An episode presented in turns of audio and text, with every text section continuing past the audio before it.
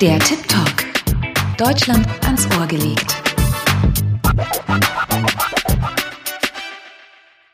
Hello, hello. Schön, dass ihr wieder eingeschaltet seid bei Tip Talk. Hier ist die Rumbi und heute habe ich die Ditte Engels Hermansen bei mir zu Gast. Sie ist Expertin, was die deutsche Sprache angeht. Hallo, Ditte. Schön, dass du da bist. Hallo. Genau, du kommst eigentlich aus Kopenhagen, bist aber seit drei Jahren in Deutschland und arbeitest als freie Übersetzerin. Was übersetzt du denn so?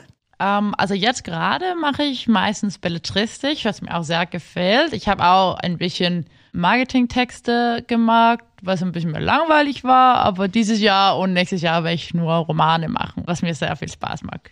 Voll cool. Was machst du so an der deutschen Sprache? Also ich habe das ja immer im Kindheitserinnerung gern gemocht. Meine Mutter ist Deutschlehrerin und das, wir haben nicht Deutsch zu Hause gesprochen, aber meine Mutter hatte ja Kontakte und Freunde in Deutschland und hat dann mit denen oft stundenlang telefoniert. Und ich saß dann nebenbei und habe zugehört, obwohl ich auf den Zeitpunkt gar kein Deutsch konnte. Ich mag das einfach gern zuzuhören.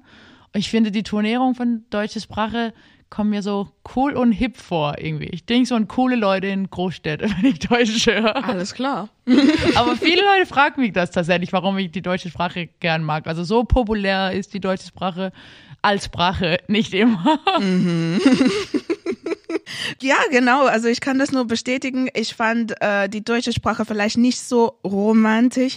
Allerdings äh, gibt's noch trotzdem ein paar lustige und schönere Worte dabei. Hast du ein paar Lieblingsworte, die du gerne mit uns mitteilen möchtest? Ich habe schon ein paar. Also ich glaube, Weltschmerz ist halt ein, ein klassisches Lieblingswort von, von vielen nicht deutschen Muttersprachler. Aber für mich ist auch, äh, also Vergangenheitsbewältigung ein Lieblingswort, weil ich finde, das ist auf jeden Fall eine nicht übersetzbare Wort, weil das hängt auch so eng mit einem besonders Emotion oder so, also geschichtliche Erfahrung für die Deutschen zusammen. Dann finde ich Fremdschämen sehr gut, vor allem weil ich war in Dänemark auch Lehrerin in ein, ein paar Jahren und, und habe dann auch äh, hab Gymnasieschülern unterrichtet. Fremdschämen ist ein Begriff, die ich die, die ich mir oft auf Dänisch äh, gefehlt hatte, weil das ist genau wie, also ein, eine Emotion, die die Schüler oft haben, glaube ich. Also das ist auch ein, ein sehr schönes Wort, finde ich. Und das ist ja was super schön bei einer neuen Sprache zu lernen, dass mit solche Wörter oder mit solche Begriffe lernst du ja auch super viel über deine eigene Sprache oder so. Das, ja, was ich auf jeden Fall sehr gern mag. Nicht schlecht. Also jetzt habe ich ein Ziel, also eine meiner Ziele für 2022, ein Lieblingswort auf Deutsch zu finden.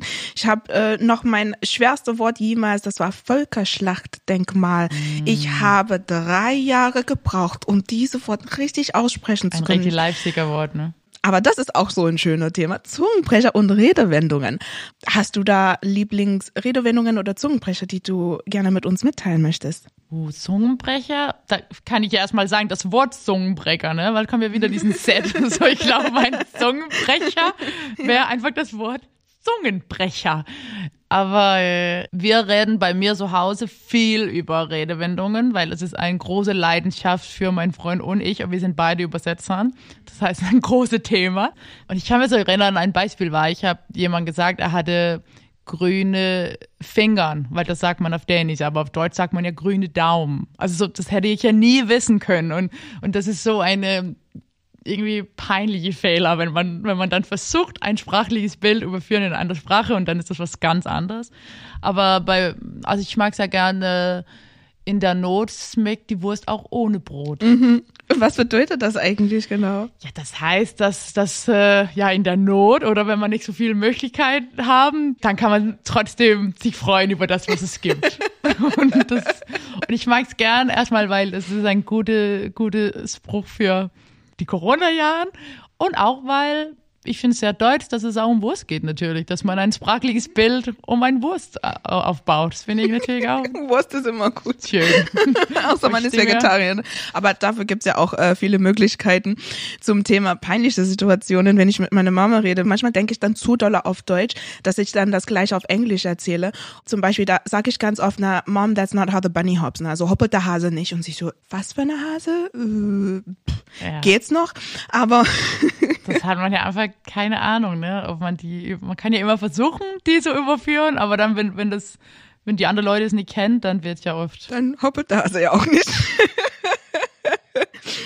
Also Hut ab von mir. Ich merke die Leidenschaft, die von dir kommt, wie du auch schreist, wenn du von der deutschen Sprache sprichst. Ich werde mir ein bisschen mehr Mühe geben, ein bisschen mehr Liebe deutsche Sprache reinzugeben.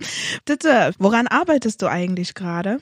Also ich bin gerade angefangen beim Übersetzung von äh, Identity von Mito Sanal, eine total provokante, krasses, witziges, kluges Buch vor allem. Ähm, war auch für Deutsche Buchpreis shortlisted und kann ich nur empfehlen. Habe ich dich richtig verstanden? Nicht Identity, sondern Identity?